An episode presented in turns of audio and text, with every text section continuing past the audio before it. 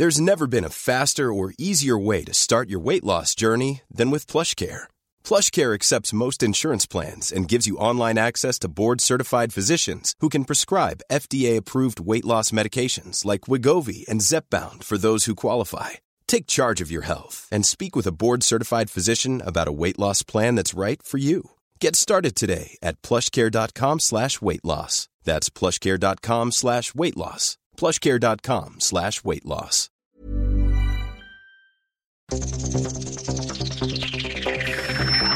Los desafíos actuales exigen que la ciudadanía tenga la capacidad de saber, pensar y participar más que antes. Bienvenidos a Sociedad Horizontal, un espacio donde Armando Ríos Peter y sus colaboradores analizan los temas más relevantes de la política y su impacto tanto en redes sociales como en las calles.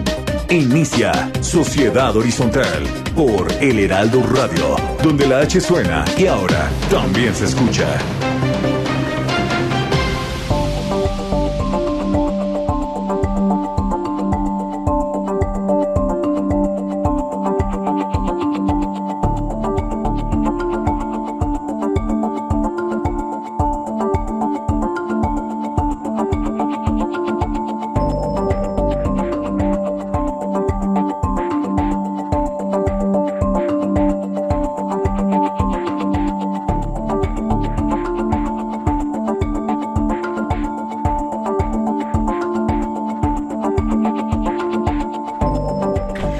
Buenos días, le damos la bienvenida a Sociedad Horizontal.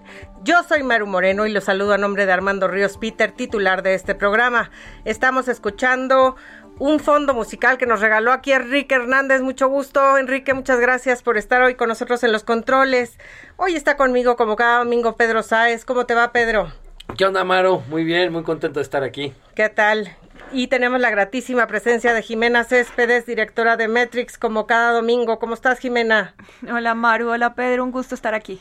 Qué bueno, pues nosotros contentísimos que esta mañana hubo un triunfazo de Pedro, de Checo Pérez en la carrera de Bakú, allá en Azerbaiyán, y pues con eso iniciamos este domingo que va a ser un domingo muy especial. Esperamos que sea una fiesta mexicana de votaciones. Aprovechamos para enviarles saludos a quienes nos escuchan en Ciudad de México, en Brownsville, Ciudad del Carmen, Ciudad Juárez, Coatzacoalcos, Colima, Culiacán, Guadalajara, Hermosillo, La Laguna, La Paz, McAllen, Monterrey, Morelia, Oaxaca, San Luis Potosí, Tampico, Tapachula, Tepec, Tepic, Tijuana, Tuxtla Gutiérrez y el bellísimo puerto de Acapulco. A todos ustedes les damos la bienvenida y agradecemos su preferencia. Les recordamos seguir nuestras redes arroba Heraldo de México, en Twitter, en Facebook, El Heraldo México y en Instagram, arroba El Heraldo de México. Nos pueden escuchar también online a través del portal del heraldodemexico.com.mx y esperamos todos sus comentarios en Twitter con el hashtag de Sociedad Horizontal. Vivimos un cambio de era. La tecnología ha provocado nuevas formas de organización y comunicación. Las jerarquías tradicionales pierden su valor a pasos agigantados. Hoy el diálogo es el motor para entender que la verdad cotidiana la construimos todos, especialmente si logramos ponernos en los zapatos del otro.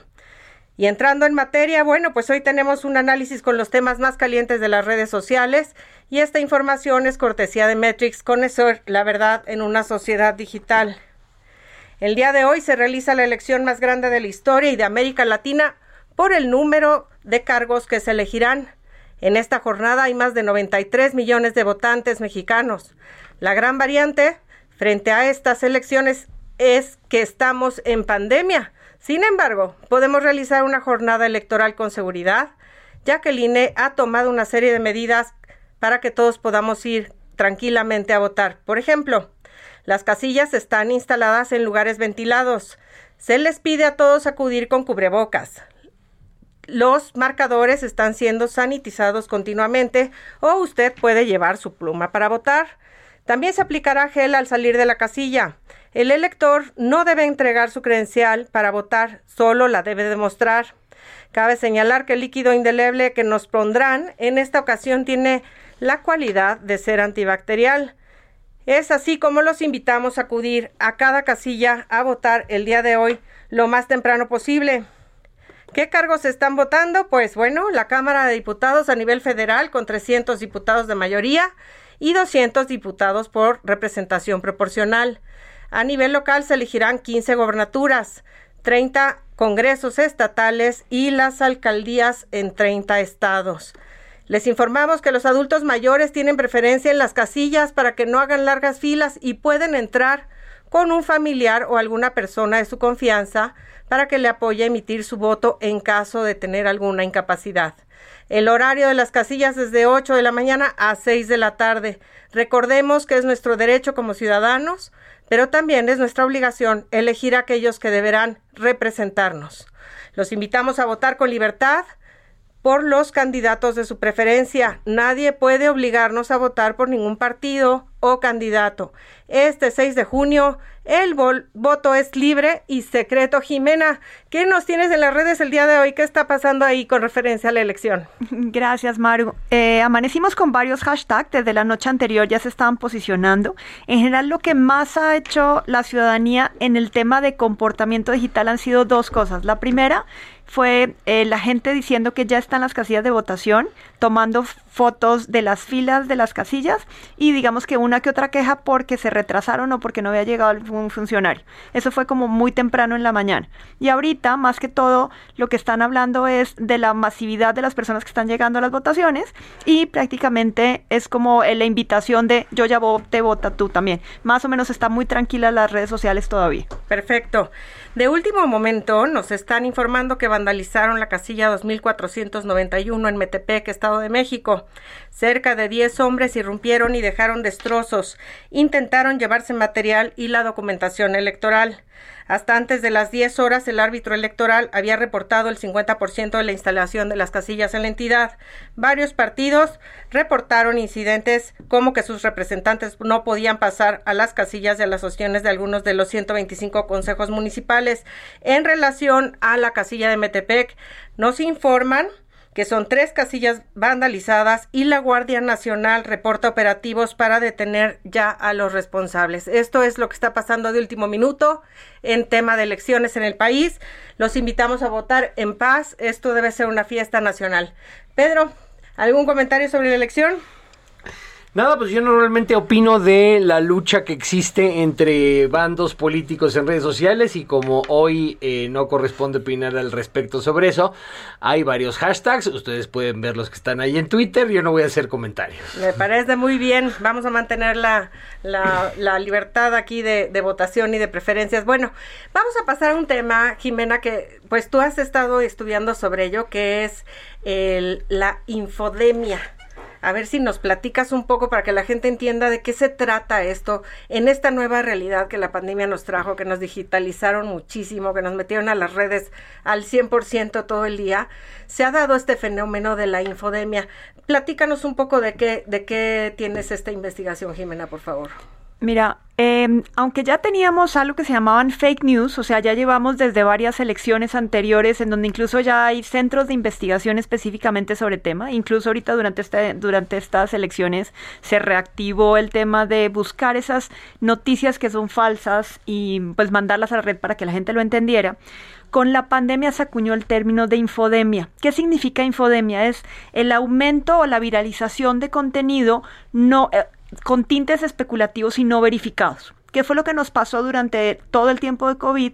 Lo que había era que había un montón de información y tú no sabías cuál era real. O sea, si te enfermabas, si no te enfermabas, si las superficies y demás. Y eso provocó, lo que provoca es miedo e incertidumbre dentro de las audiencias digitales. Esto generalmente se produce tanto en temas de activismo en términos de salud, en términos de economía y sobre todo en temas políticos. Entonces, lo que hemos venido analizando es que generalmente una noticia no es completamente falsa, hay un gradiente de contenido desde que el mensaje es, diferente a lo que está dentro, en que la imagen no concuerda con lo que te están diciendo o que efectivamente comienzan a viralizar contenido y esto pasa con temas, por ejemplo, con lácteos, con temas de animales, maltratos animales, eso se ve prácticamente en todos los ámbitos. En el ámbito general, ahorita que estamos reactivando prácticamente nuestra salida, lo que hemos encontrado es que para poder evitar esto, o sea, aunque ya hay bastante actividad de los medios digitales tratando de evitarlas. Digamos que sigue habiendo un gradiente importante de eso. Entonces, el trabajo que tendríamos que hacer todos, incluyendo nosotros, ahí sí, Pedro, tú me vas a decir, eh, es comenzar a trabajar desde el punto de vista de las audiencias. Uno, explicarles eh, dónde tendrían que irse a la fuente. La segunda, comenzar a trabajar en círculos específicamente porque uno le cree generalmente a los de WhatsApp. Yo no sé si a ustedes les pasa. Mi suegra me manda cuánta cosa. No, señora, eso no es cierto. No, mi suegro ya me pregunta, oye, ¿esto será verdad o no? O sea, ya, ya aprendieron a hacerlo. Y la tercera. ¿no? Porque de entrada creen que si se publicó ya es verdad. Claro, y en términos políticos es muy. O sea, y ahorita en esto, pues tienes un bando y el otro, como diría Pedro, entonces, pues obviamente eso aumenta el volumen de la discusión. La tercera es comenzar a crear institutos. O sea, por ejemplo, en línea ha trabajado muy bien en tratar de, de, trabajar con Facebook y con Twitter para bloquear esas notas que son, que son mentiras. Por ejemplo, había un video en donde te decía que se, los, los, ¿cómo se saca? Los, los plumas de, las votaciones eran, no eran, o sea, no eran confiables. Cosas así se han ido trabajando. Y ya por lo último es el tema de las universidades y en general de los centros empresariales y los centros educativos que tienen que comenzar a trabajar para que la gente lo que lee primero vaya y lo confirme antes de comenzar a propagarlo. Es muy interesante esto que nos comenta Pedro. No, aquí sobre esto hay mucho que decir y tiene que ver mucho con la descentralización de, eh, de los canales de emisión de información. Eh, yo, yo, o sea, yo, yo difiero un poco, Jimena, en el sentido de que, de que, de que esta, esto se puede resolver regresando a formas, a, a, este, a sustentos centralizados, a que esto se puede regresar a fuentes centralizadas. ¿Por qué? Porque lo que ocurre es que, eh, a ver, nosotros teníamos un sistema de comunicación en el cual tú para acceder a un micrófono, a una publicación, para poder difundir, contenido, tenías que pasar por una serie de requisitos que te permitieran entrar, ¿no? Una serie de barreras y había fuertes barreras de entrada. Esas barreras de entrada se encargaban obviamente de dos cosas. La primera que solo cierto tipo de información entrara y la segunda de que cualquiera que emitiera de información se responsabilizara por lo que estaba diciendo. Una situación que no existe en redes sociales. Claro. ¿No? Entonces, el, a mí me cuesta mucho trabajo, sobre todo porque entre las cosas, eh, entre las cosas en las que yo me especialicé y por lo que le, y por lo que le entiendo a todo este tema de las redes, es en epistemología social, que es determinar cuáles son los parámetros para la verdad. Y a mí me, preocupa muchísimo cuando alguien dice es que se tiene que decir la verdad, porque la verdad va más allá de la sociedad, eh, entendido de esa forma. Y hay muchas verdades. Eh, hay muchas verdades, y siempre cuando alguien, siempre históricamente, cuando alguien dice, no, nos tenemos que cernir a la verdad, normalmente es una institución como la Santa Inquisición, o el Tercer Reich, o el comunismo. Exacto, es muy radical. Es, o sea, eh, porque en ese momento, en ese momento es como se puede cortar la libertad de, expresión en el sentido de no, es que este tipo de fuentes no dicen la verdad, entonces hay que cernirlos de regreso a los lugares, a los centros de verificación de verdad centralizados. Primero creo que sí, creo que es muy difícil hacerlo, porque precisamente el problema que estamos viviendo es que en términos de difusión de, de información, eh, la dinámica centralizada que teníamos antes es menos competitiva que la dinámica descentralizada que tenemos antes. Entonces, no puedes tener competencia de verificación con competencia de difusión. O sea, sería como tratar de decir, ok, todo el mundo siga, siga este, difundiendo las noticias que quieren, pero para verificación de la verdad vamos a regresar al esquema anterior, ¿no? Sí, pero ahí yo creo que hay una cosa y creo que es a lo que se refiere un poco Jimena, que hay, hay verdades en cuanto a opiniones, ahí no hay verdades absolutas, pero hay facts, ¿no? Hay hechos, hechos, hechos, ¿no? Que no, puedes negar, ¿no? A ver, no, no, no, es que ni siquiera. Te voy a explicar por qué, y es muy sencillo, ¿eh? Es muy sencillo, es muy sencillo. A ver, me podría echar un choro larguísimo con la historia de la epistemología y la, y la filosofía de la ciencia. No, mi Pedro, ya Pero no lo voy a hacer. Nada más te voy a decir esto. Desde el punto de vista del futuro, no se puede determinar qué del presente es verdad. Y esto es verdad para las propias leyes de la física, ¿no? En, un ejemplo sencillo, la mecánica de Newton la tumbó la teoría de la relatividad que hoy está siendo cuestionada por la mecánica cuántica y eh, no me acuerdo cómo se llama la otra teoría de, string theory o, o, este, etcétera. Pero lo que voy con esto, lo que se determina que es verdad siempre es ver solamente un momento y en un espacio. O sea, tú, Ah, claro, tú agarras y me bueno. puedes decir, oye, es que estoy seguro que esto es un fact, ¿no? Y yo lo vi, la fregada, y te traigo información y te digo, ¿cómo ves que no? Ya cambió. Pero ahí, ahí yo aquí tengo un tema. A ver, El problema que tenemos es que tú solamente estás viendo una verdad, porque los algoritmos de las redes sociales te están mandando la información conforme a tu comportamiento y a lo que lees. Entonces, lo que primero tendríamos que trabajar es que nosotros no fuéramos el, pues, nosotros fuéramos el producto de la red social, no la publicidad. Entonces, con eso, por lo menos evitaríamos el hecho de que los algoritmos me presenten solamente lo que tú me dices, lo que Maru me dice, porque los tengo en redes sociales. Necesitaríamos ampliar eso para que por lo menos yo pudiera tomar una decisión basada en diferentes ámbitos o ángulos de la información y es parte de lo que nos está Estoy pasando. 100% de acuerdo, Jimena, y es a lo que iba. Pero ahí ya estamos hablando de esquemas descentralizados de responsabilidad del contenido y de pluralidad de contenido para que haya competencia en el contenido. A ver, en realidad nuestra sociedad no se rige por verdades. Lo que hace que un científico diga una cosa y otro científico diga otra cosa y que esto sea mejor que lo que dice el otro es porque este lo investigó mejor, presentó mejores evidencias, tiene la competencia de esta persona y se responsabiliza por lo que dice.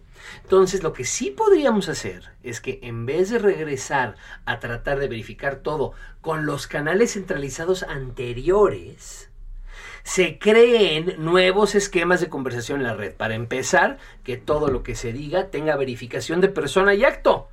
O sea, eliminar la, el anonimato en las redes sociales. Es el- que ese es porque el mayor problema. eliminar, o sea, a mí, a mí me, me- me gusta muchísimo más hablar de responsabilidad de contenido que de verdad de contenido. De acuerdo. Está bien. Porque en el momento en el que hablas de verdad de contenido y estás diciendo eso es mentira. En el momento que hablas de responsabilidad de mentira, dices, puedes decir lo que quieras, pero tú te haces responsable. Y si la gente acaba determinando que dijiste una cosa que no le hace sentido a nadie, entonces vas a perder puntos como emisor de contenido. Que eso era lo que realmente teníamos en la sociedad liberal. ¿No? Y ahora, en esta transición a la sociedad horizontal, regresar a los canales anteriores es como tratar de tener una democracia liberal que tenga verificaciones feudales, como sucede en el país de Irán. Ok, se contraponen.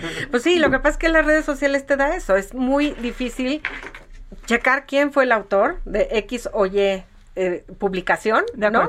Y si te suena lógico, pues lo más seguro es que lo repostees, lo retuitees, lo copies, lo mandes a tus redes porque te hizo sentido lo que esa persona está publicando, pero no necesariamente está apegado, que digamos, a la verdad.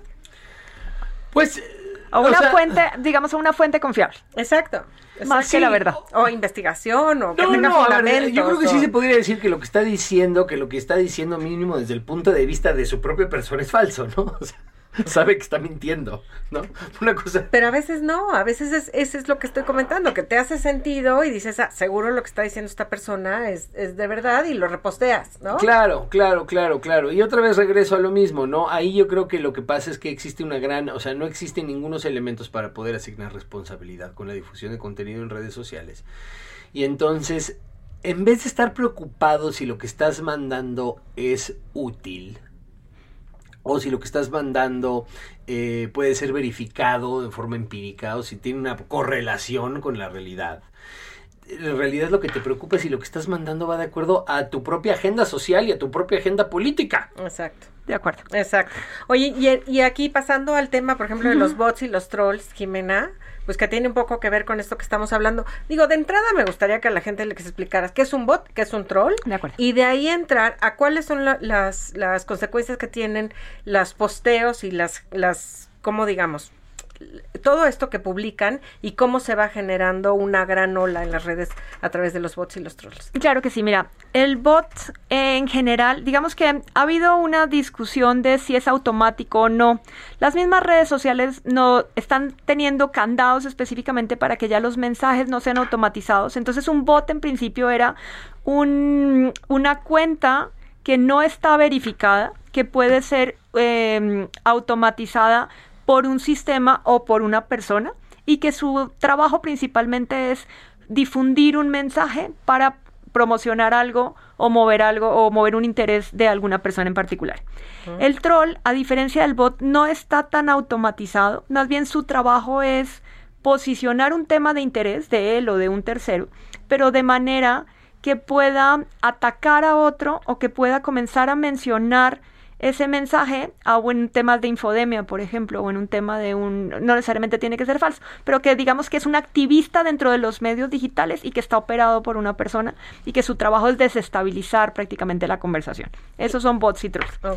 Lo que hemos venido encontrando es que el trabajo de las redes sociales se ha venido permeando, de tal manera que en estas elecciones, a diferencia de las elecciones anteriores, hay menos tendencias que llamaríamos inorgánicas o pagadas. ¿Por qué? porque están dándole preferencia a las tendencias dentro de los medios digitales en donde la opinión pública se mete. Entonces, aunque sea una, un hashtag a favor de un partido político, si conecta con la opinión pública, eso se suben. Si no conecta con la opinión pública, no dejan pasar esos hashtags.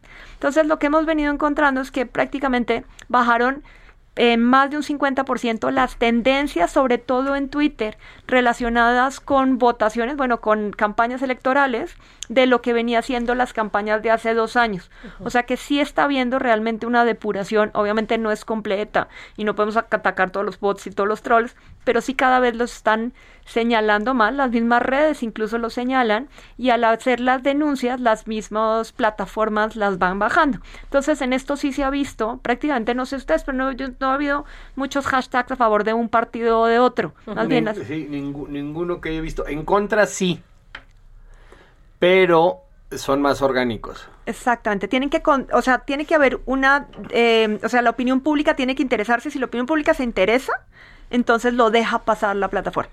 Sí, y lo que he visto también es que cada vez más, eh, y me imagino que por opinión pública también te refieres a medios, a medios tradicionales, que eh, si le entran medios tradicionales, si le dan este difusión al evento del cual se está hablando en, en las redes, sube más rápido. O sea, como que los, los parámetros, los parámetros cambiaron, se centralizaron un poquito más, ¿no? O sea, Twitter ahora si, si el Reforma habla de esto, el Milenio lo otro, y dice, ah, ok, sí, esto sí es neto y lo hace tendencia. Y este, eh, te lo comento porque yo me dedicaba mucho a colocar tendencias. ¿No? ¿Eras troll? No, no, no, no, no, no, no, de forma, de forma estratégica. O sea, lo que sucede es que eh, organizando a la gente, o sea, diciendo, a ver, encuentras a las personas, encuentras a personas que opinan lo mismo y les dices, a ver, métanse este chat, ¿no? Y vamos a colocar esta tendencia. Es muchísimo más difícil ahora, es muchísimo más difícil ahora. Porque ahora, si los medios tradicionales no te... ¿Respaldan? No te respaldan, o si lo que estás diciendo no tiene que ver algo que, que a Twitter le queda claramente que es importante en la coyuntura, entonces no te lo sube. O sea, ahora Twitter ya cuadra un poco como lo que está diciendo los medios tradicionales, lo que está diciendo la red, y, eh, y, si, y si cuadra, entonces eh, lo deja pasar, si no, te la tumba. Eh, bueno, sí, es una cosa que he estado viendo que... Sí, si es completamente inorgánica ya no te la deja pasar, antes no importa. Si es completamente inorgánica no te deja pasar nada, no. Bueno, un poco o sea, porque también trabajo para personas que les ayudamos cuando les atacan tendencias inorgánicas. Sí me he dado cuenta que si trae mucha potencia, o sea, que si trae mucha potencia, aquí no voy a hablar de ningún gobernador, pero, pero eh, golpean a varios gobernadores. Este, si trae muchísima potencia, por ejemplo, este, las, las articulaciones de Tocha Carpesina le, le, meten muchísimo. Si sube a 4, pero en cuanto le dices a Twitter, fíjate, esto es spam, te la tumba en ese instante. Completamente. Sí, entonces digamos que este año sí hicieron un buen trabajo las plataformas. Porque estaba viendo también que nos habías reportado que este tipo de, de, fake news promovidos por bots o por trolls también generan unas pérdidas impresionantes a nivel empresarial, ¿no? O sea, no nada más generan tendencias para votar por alguien o no, para atacar a alguien o no, sino que también en la economía se impactan. Cuéntanos un poquito de esto, Jimena. Claro, eh, por ejemplo, la, esta semana justo saqué un artículo sobre el riesgo para la proteína animal. No es que esté yo a favor de que comas carne o pescado, o lo que sea, sino que o no. efectivo, o no, o sea, digamos que ahí sí cada quien comerá lo que quiera. Pero lo que pasa es que, digamos que hay una actividad inusual de gente promoviendo la que no comamos carne. Entonces hay un Meatless Monday, hay un tema específicamente de carne, de cómo se saca de maltrato animal, contaminación. Entonces esas cosas, digamos que le pega directamente a la industria. Pero lo mismo puede ser en un tema de finanzas, en un tema de una persona, en un ataque a un directivo. Y eso literalmente forma parte de pérdidas para las empresas Muy interesante, muy interesante. Gracias, Jimena. Seguiremos en la segunda mitad platicando. Eh, yo soy Maru Moreno en ausencia de Armando Ríos Peter y estamos en Sociedad Horizontal por el Heraldo Radio. No se vayan, seguimos y tendremos a Ana Liroy, asociada al Consejo Mexicano de Asuntos Internacionales, para platicar sobre la próxima visita de la vicepresidenta de Estados Unidos, Kamala Harris. Siga con nosotros, no se vaya.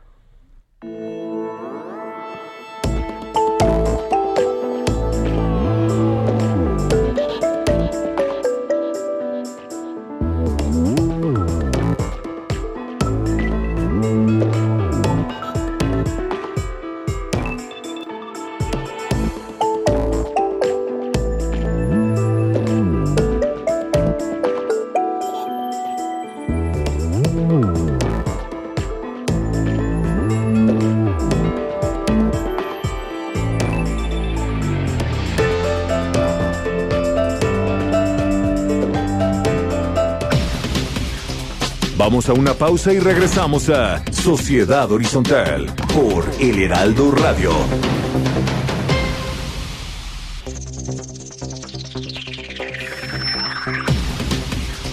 Regresamos a Sociedad Horizontal por El Heraldo Radio.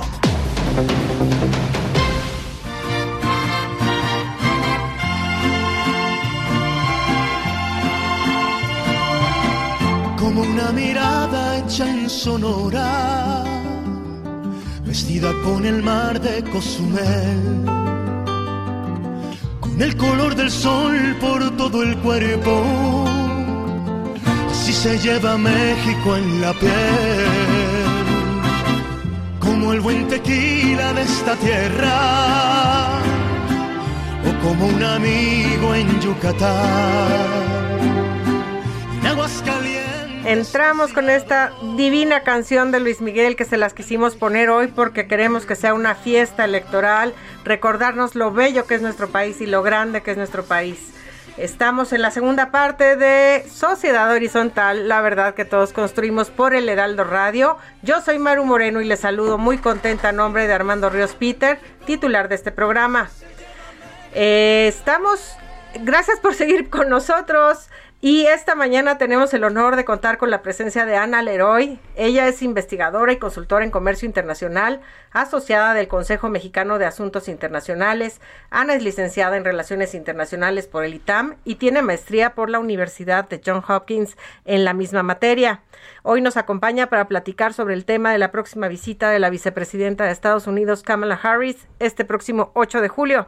Estimada Ana Leroy, gusto en que nos acompañes el día de hoy. ¿Cómo estás? Muy bien, ¿cómo están ustedes? Bienvenida. Oye, sin duda este es uno de los temas que convierte esta semana en álgida, ¿no? O sea, se, se convierte en la semana más importante a nivel político del año, porque bueno, hoy celebramos las elecciones que estamos invitando a todos a que acudan a votar ejerzan su voto de manera libre, pero también la visita de la vicepresidenta de Estados Unidos le da un, un tono muy especial a esta semana. Creemos que pues no hay coincidencias en política, o por lo menos eso dicen. No es coincidencia que ella esté por aquí el día 8. Cuéntanos, Ana, ¿cuál es tu perspectiva de por qué llega dos días después de la elección Kamala Harris? Y ahorita ya entraremos en materia de agendas. Claro que sí. Algo que creo que tenemos que eh, tener muy en mente, y en esto no sé qué tan alineado está la administración Biden con la administración del presidente López Obrador, pero aquí eh, eh, la vicepresidenta Kamala Harris viene, ¿sí? Y bueno, hay que tener el contexto. No solamente viene a México, sí, está hoy en Guatemala, va a pasar todo el día de mañana en Guatemala, porque aterriza aquí en Ciudad de México hasta mañana en la noche, pero Aquí la lógica es la siguiente, ¿sí? Es venir a, eh, obviamente, tratar el tema migratorio, ¿sí? Y venir a tratar de, eh, pues ahora sí que ver cuáles, ya sabemos cuáles son las causas de la migración, ¿sí? Entonces, en un momento sabíamos que era la parte económica, ¿sí? Entonces, el problema es que ahora, ¿sí? Este, no solamente es la parte económica de buscar mejores oportunidades, el so-called American Dream, que ya ni siquiera creo que exista, ¿no? O ya es muy difícil de alcanzar, pero es esta parte de la violencia en Centroamérica y que ahora vivimos también en México. Entonces, son familias, son niños que viajan solos, a la frontera con los Estados Unidos. Entonces, ¿cómo? Eh, pues distribuir una ayuda, que ahí podemos platicarlo más adelante, ¿no? Porque es un tema complicado.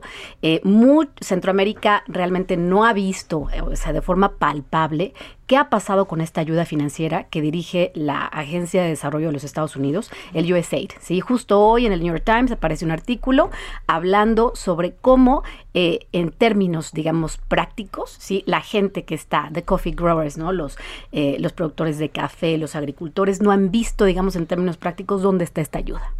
Ok, oye, entonces digamos que migración es el tema número uno en la agenda de la visita de Kamala Harris. ¿Cómo viste que se suspendió la visita al Senado de la República? Creo que fue por acuerdo de ambas, de, de ambas, ambas partes, ¿no? Parece ser que por ahí hubo mucha desinformación, entonces... A ver, eh, cuéntanos, ¿tú el, qué sabes? El, gobierno estadounidense, eh, yo creo que tienen, eh, pues tienen una gran parte positiva. Biden es un, es un diplomático, ¿no? Entonces, y fíjense, Kamala Harris no tiene mucha experiencia ni eh, en América Latina o en México, diría, me atrevería a decir hasta un poco, ¿no? Ella estuvo opuesta al Tratado de Libre Comercio de América del Norte, o sea, ella votó en contra, entonces ella no es súper fan de trade, ¿no? Pero eh, algo que sí tenemos que tomar en cuenta es que esta parte de desarrollo económico sí va a estar en la agenda, ¿sí? Entonces, eh, ahora, ahí está la pregunta de los mil millones, ¿sí? O sea, ¿cómo? Les dices a los migrantes que vienen de México y de América Central, ya no vengan a los Estados Unidos, ¿sí? les vamos a dar esta ayuda, ¿sí? Y ya no vengan. Entonces, yo creo que es algo que se inició con la administración anterior, cuando estuvo Obama, ¿sí? Porque a Biden le tocó implementar mucho de esa ayuda económica cuando fue el vicepresidente, y ahora le toca a ella, pues, seguir este esfuerzo de los Estados Unidos. Ok, Pedro, ¿sabes? Sí, pues yo iba a hacer la, iba a hacer la pregunta obvia de la que estábamos comentando antes de entrar al aire, que es que en política no hay coincidencias. La vicepresidenta. Ah, sí. La vicepresidenta, este. Viene prácticamente un día después de la elección. En ese sentido. Eh, ¿Existe coincidencia? Viene tiene que ver algo, viene a darle un jalón de orejas a las instituciones mexicanas, viene a decir este el resultado de la elección debe ser respetado. En ese sentido, ¿qué nos podrías decir?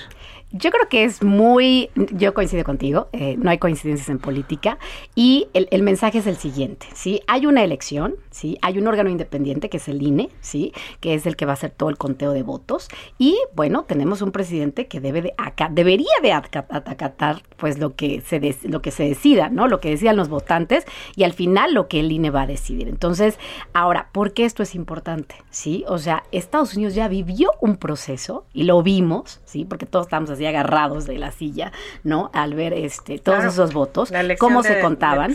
Entonces que fue que fue muy complicada. Entonces es muy sencillo, es una cuestión de rendición de cuentas, ¿sí? Si aquí al final del día o el día de mañana cuando abramos el periódico, las redes, vemos, ¿no? Que Morena, ¿no? Y el presidente López Obrador perdieron su mayoría, ¿sí? Sea la simple, la calificada en el Congreso, eh, el presidente tendría que acatar esa decisión. Entonces, coincidentemente, viene Kamala al día siguiente y entonces, bueno, ahora, ¿por qué es relevante? Porque si no se respetara esa decisión, ¿eso qué querría decir? Querría decir que México no está respetando las instituciones, ¿sí? Entra dentro de este limbo, ¿sí? De corrupción entra dentro de este limbo que ya hemos vivido mucho en México. ¿Y qué pasa con la corrupción? Porque lo sabemos, esto no detona el crecimiento económico. Ese es otro tema que podemos abordar otro día, ¿no? Pero que a la administración le, importa muchísimo, ¿sí? Por eso el tema de corrupción es importante, ¿sí? No porque quiera, los Estados Unidos quieran ver a, López Obrador o a los funcionarios, eh, ¿no? Behave properly, ¿no? O que se porten bien. Eh, tiene un tema, o sea, realmente el fundamento es económico. Oye, hablando de eso, del tema económico, pues mucho ha habido un, un, un, dime y direte entre nuestros dos gobiernos, el gobierno mexicano y el gobierno de Estados Unidos, sobre justamente el apoyo que hicieron a mexicanos Unidos contra la Corrupción, diciendo, el, presidente Biden acaba de recalcar que dijo, bueno, es una aportación porque nos interesa muchísimo la lucha contra la corrupción a nivel mundial y más con nuestro vecino de al lado. Y no es un tema electoral. Aquí la, respuesta de nuestro canciller fue que está perfecto que nos ayuden a combatir la corrupción, pero que eh, la institución de México Unido contra la Corrupción no podía participar en temas electorales. Eh, tiene que ver, ¿no? Con este apoyo que tú dices de que mientras no haya corrupción, o sea, si abolimos la corrupción, hay mayor apoyo al comercio y al desarrollo de México y los países de Centroamérica. Sí, ahora hay que recalcar algo y creo que esto es importante. La lectura del anuncio que hizo la Casa Blanca la semana pasada, sí, este fact sheet que sacaron, sí, eh, hay que leerlo bien y hay que leerlo muy bien. ¿Por qué? Porque ahí se está hablando de financiamiento ilícito. ¿Sí? No están hablando, sí, tanto de, de, de, digamos, de gobiernos corruptos que hacen todos estos, eh, pues estos eh, tratos oscuros, ¿no? Por lo oscurito, por debajo de la mesa, ¿sí? El, la, la directiva que sacó la Casa Blanca se refiere algo que ya ha hecho el gobierno de los Estados Unidos a través del Departamento del Tesoro y de su unidad de inteligencia financiera, que es eh, pues tener en la mira a todos esos agentes, que podrían ser algunos eh, amigos, no lo sabemos, eso no lo podemos saber, eh, amigos gubernamentales del sector privado, etcétera, pero que financian pues todo lo que son las actividades ilícitas, ¿sí? Esto es illicit finance. Entonces, esto es, es grave porque la Secretaría de Hacienda como que no le hizo mucho caso a esta directiva que va por ahí, ¿sí? Entonces, el Departamento del Tesoro tiene sus listas perfectamente delineadas. ¿Quiénes son los que andan en malos tratos, ¿no? ¿Y por qué digo esto? Porque por ahí en el tintero se quedaron reformas, ¿sí? En el Congreso, como es la ley de Banjico, ¿sí? Esto se quedó en el tintero, pero eso es gravísimo también, ¿no? Entonces, va por ahí también, ¿sí? No, no está tan ligado a esta parte electoral, que creo que la México hizo mucho alboroto sobre esto, pero creo que tiene más que ver con, con esta parte de financiamiento ilícito y de organizaciones criminales y de narcotráfico que operan en México y que es un grave problema. Es un grave problema para ambos países, sin duda alguna. Querida Jimena. Claro, yo ahí precisamente con el tema de narcotráfico entiendo que parte del, del, problema que tenemos en términos de migración es por un término de inseguridad y violencia dentro de pues dentro del país ya generalizado. ¿Cuál es la postura de Estados Unidos en esos casos? O sea, sería un tema de inversión, de intervencionismo, tema de ayuda a la defensa. ¿Cómo lo ves tú? Fue muy interesante ver el despliegue hace, pues fue creo que hace 10 días, ¿no? Tuvimos aquí a, todos los personajes relevantes de la administración Biden en temas de narcotráfico, ¿no? Eh, de seguridad, ¿no? Entonces, pues ya vinieron, ya están en pláticas con el gobierno de México, ¿sí? Es un tema complicadísimo. Yo no quisiera estar en sus zapatos, de verdad, porque eh, eh, Estados Unidos, bueno, pues tienen, tienen perfectamente, ¿no? O sea, saben perfectamente cómo están las piezas del ajedrez en, términos de seguridad, ¿no? Entonces, ahora a Kamala no le va a tocar esto, sí, porque eso es otro tema, eso lo va a ver Justice Department, hay que eh, tener en cuenta que bueno el Departamento de Justicia y otras agencias son las que ven los temas de seguridad no ella viene a hablar sobre migración viene a hablar también sobre desarrollo económico y bueno quién sabe si por ahí sacar algún tema de género. Entonces va, será muy interesante a ver qué pasa por ahí. Eh, hablando de desarrollo económico hace momento nos mencionabas también que vienen con algún planteamiento interesante. Puedes abundar un poquito por ahí sí. Eh, algo que bueno que yo creo que sería eh, y bueno para la audiencia que está aquí que tal vez no no conoce mucho sobre este tema pero es un tema que pues yo he seguido durante muchos años, eh, es que este, digamos, esta directriz que tiene ahora o este encargo que le ha dado el presidente Biden a Kamala Harris eh, es algo que Biden ya hizo durante su, eh, pues, cuando tuvo aquella posición de vicepresidente con la administración Obama, ¿sí? En aquel entonces se le dio dinero a Centroamérica, ¿sí?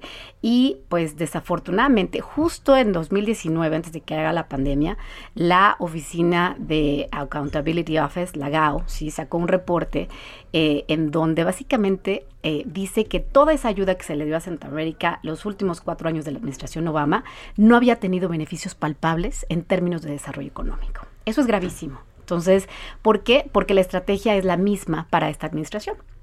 Entonces no, sabemos si Biden va a ser un presidente de cuatro años, si le va a alcanzar para que sea de ocho, eso no lo sabemos, pero la idea es pues seguirle, eh, pues seguir financiando esta ayuda, pero que, o sea, no hemos visto, sí, que conforme la ayuda ha ido incrementando, los flujos se han ido reduciendo. Al contrario, hemos visto que la violencia en Centroamérica, en México, y el tema ya ni siquiera es económico, sí, o sea, la mayoría de las familias y los niños que viajan, eh, pues eh, lo vemos, están completamente amenazados por las organizaciones criminales criminales, eh, trata de personas, narcotráfico, o sea, es un problema bien, bien, bien complicado. Ya de seguridad, ¿no? De seguridad. Además de económico. Pero, Sí. ¿sabes? Sí, pues, a ver, a mí me interesa este comentario que hiciste de que Kamala Harris estaba originalmente opuesta a la nueva reedición del Tratado de Libre Comercio eh, norteamericano. Este, pues en ese sentido, habíamos tenido invitados anteriores que nos habían explicado un poco sobre la relación en términos de, comercio de la administración de Biden, pero este, ¿cuál es el posicionamiento entonces de Kamala Harris en torno al, comercio en Norteamérica? Sí, eh, pues mira, ella ha sido muy cuidadosa, es una mujer que también tiene, pues ahora es, diplomática, ¿no? Entonces, bueno, pues hay que cuidarse mucho de lo que uno dice y lo que uno no dice, pero eh, ella se está enfocando más en esta parte, o sea, su encargo es migración, ¿sí? Y ahí, ¿por qué hago esta distinción? Sí, una de las cosas que hizo el presidente Donald Trump es que toda la agenda bilateral con México la juntó, toda. ¿Sí? Entonces imagínense que todos los temas, migración, seguridad, narcotráfico, comercio, eh, todo lo puso en un bundle y se lo entregó así este, un poco a las contrapartes mexicanas. Entonces no había división dentro de la administración para este, llevar esos temas. Entonces algo que está regresando a hacer la administración Biden es división, ¿sí? Divide and conquer. ¿Sí? Aquí eh, creo que tendríamos muy, tal vez mejores, eh, pues no sé, tal vez mejores resultados, ¿no? Si el, el- el gobierno actual también dividiera un poco la chamba y a cada secretaría hiciera su propia chamba, ¿sí? Entonces, la parte de comercio internacional acaba de, eh, justo hace 10 días, la Comisión de Libre Comercio de los Estados Unidos con México y Canadá se reunió. Ahí se vieron todos los temas de la agenda eh, comercial, ¿sí? Kamala Harris no tiene nada que hacer ahí. Eso lo ve el USDR y lo ve su contraparte canadiense y en su caso la Secretaría de Economía aquí, ¿sí? Entonces, trade no se, va- no se va a hablar de comercio ahorita, ¿no? Entonces ella no se mete ahí. Pero sabemos cómo votó anteriormente. Y hay esta idea de que los demócratas, por alguna razón, eh, pues aman el libre comercio, ¿no? O entonces, y no necesariamente. O sea, yo creo que si vemos hacia atrás, ¿no? Yo creo que los republicanos, en, en, su caso, a veces han sido un poco más proclives al libre comercio. Hay que recordar que todas todos esos ajustes que se le hicieron al Telecan, ¿sí? en lo que se conoce como el nuevo TEMEC, ¿quiénes los empujaron?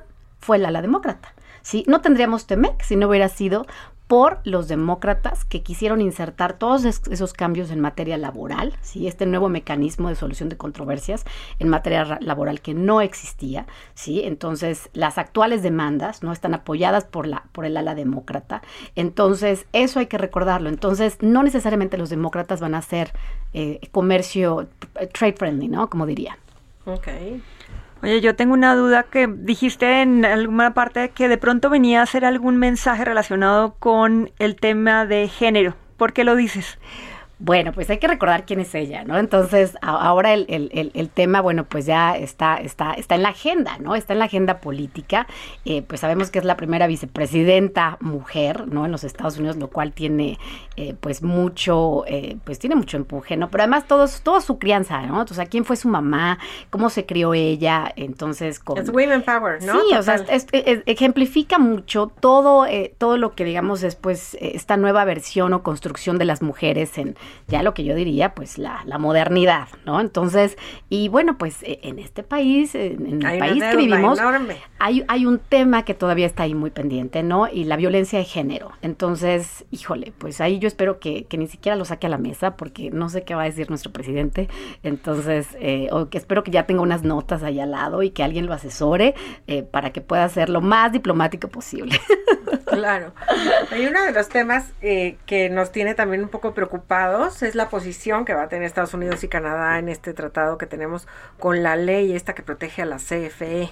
¿no? Porque pues dejan de lado a las compañías que han tenido inversión extranjera en México y que tenían como un programa para, para seguir eh, funcionando y desarrollándose en los próximos años. Y creo que es uno de los temas que está pendiente. ¿Tú crees que lo aborde o se lo va a dejar a alguien más? Yo creo que sí se va a abordar. ¿O ¿Por qué? Ah, dentro de la agenda, sí, la agenda de Biden, la agenda de Biden es una agenda verde. ¿sí? Entonces, híjole, pues aquí eh, la agenda, eh, la agenda en, términos de política energética del presidente López Obrador no es una agenda verde. Entonces, si a eso le sumamos, ¿sí? El, y ahorita eso está detenido, ¿no? Está detenido porque, bueno, la Corte paró todo lo que se venía planeando hacer, ¿no? Lo, que se tenía planeado. Pero eh, yo creo que sí se puede tocar porque al final tiene un impacto. O sea, hay que recordar que el medio ambiente, digo, yo no soy ambientalista, ¿sí? Pero el medio ambiente y cuidar el medio ambiente va a tener un impacto en el largo plazo en el desarrollo económico de los países, ¿sí? O sea, la siguiente eh, crisis que veremos, las siguientes que veremos, tal vez no sean de COVID, ¿no? Pero sí serán, eh, pues, de agresiones al medio ambiente y sus efectos en poblaciones tan marginadas, sí, y tan pobres como lo son Centroamérica y México. Ese es el tema. Ok.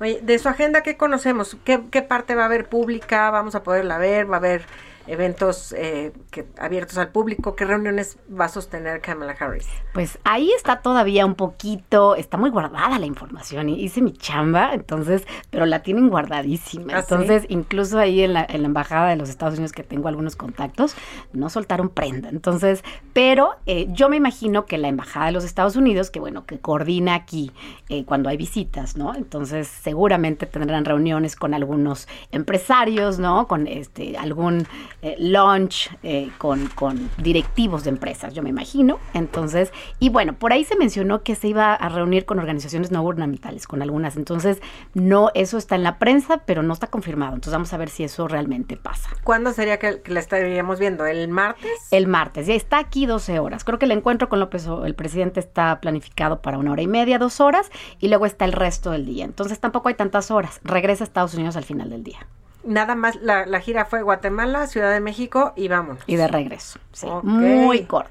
Pues muy interesante que sea la primera visita de una vicepresidenta eh, mujer a, a, México, que el presidente Biden nos tenga muy en la mira como un aliado estratégico, que siempre lo hemos sido, y qué padre que el presidente López Obrador tenga la oportunidad de, de recibirla.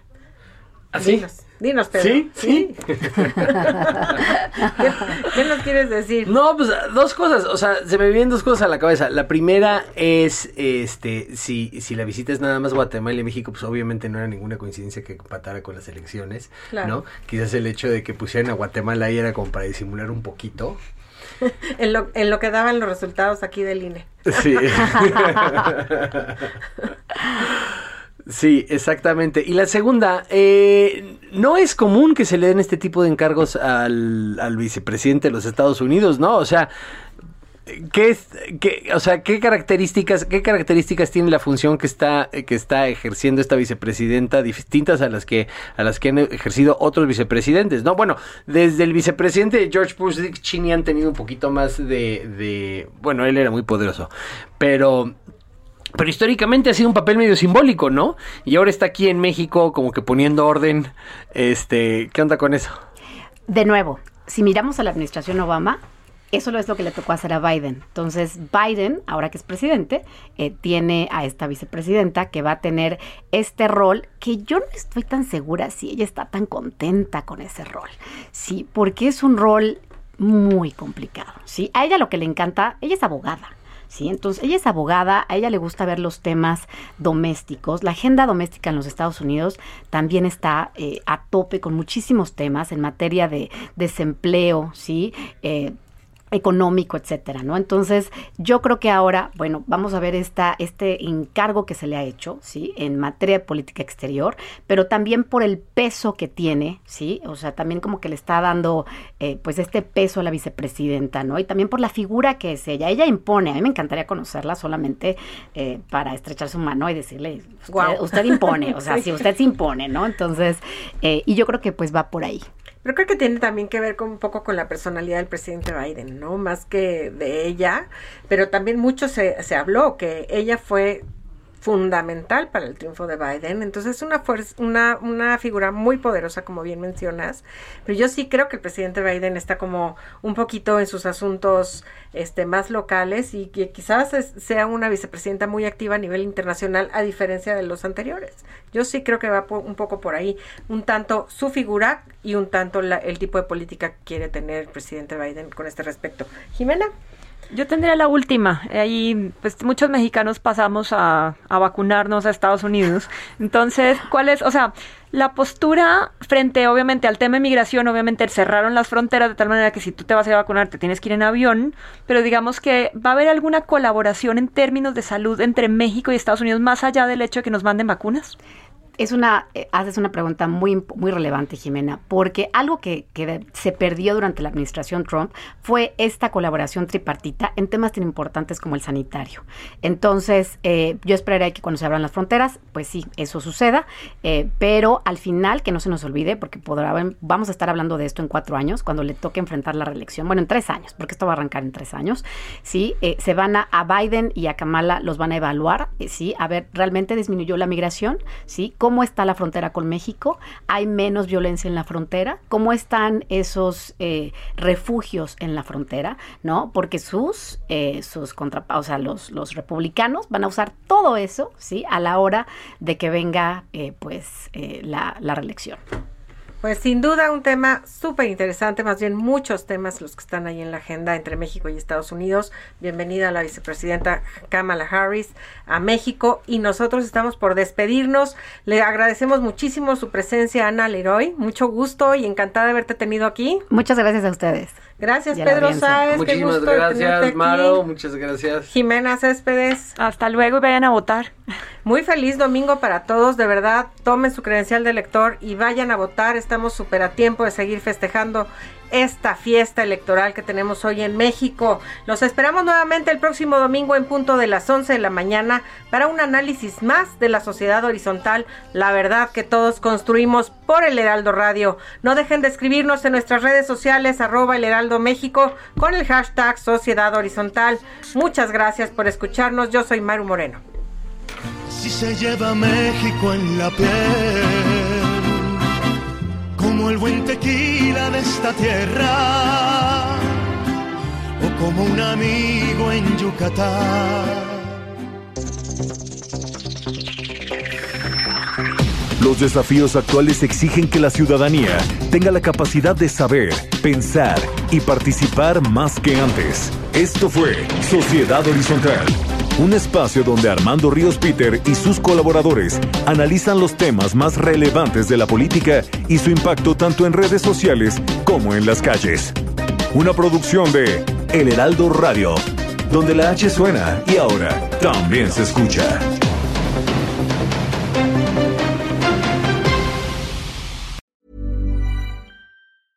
Even when we're on a budget, we still deserve nice things. Quince is a place to scoop up stunning high-end goods for 50 to 80% less than similar brands. They have buttery soft cashmere sweaters starting at $50, luxurious Italian leather bags, and so much more. Plus, Quince only works with factories that use safe, ethical, and responsible manufacturing. Get the high-end goods you'll love without the high price tag with Quince. Go to quince.com/style for free shipping and 365-day returns.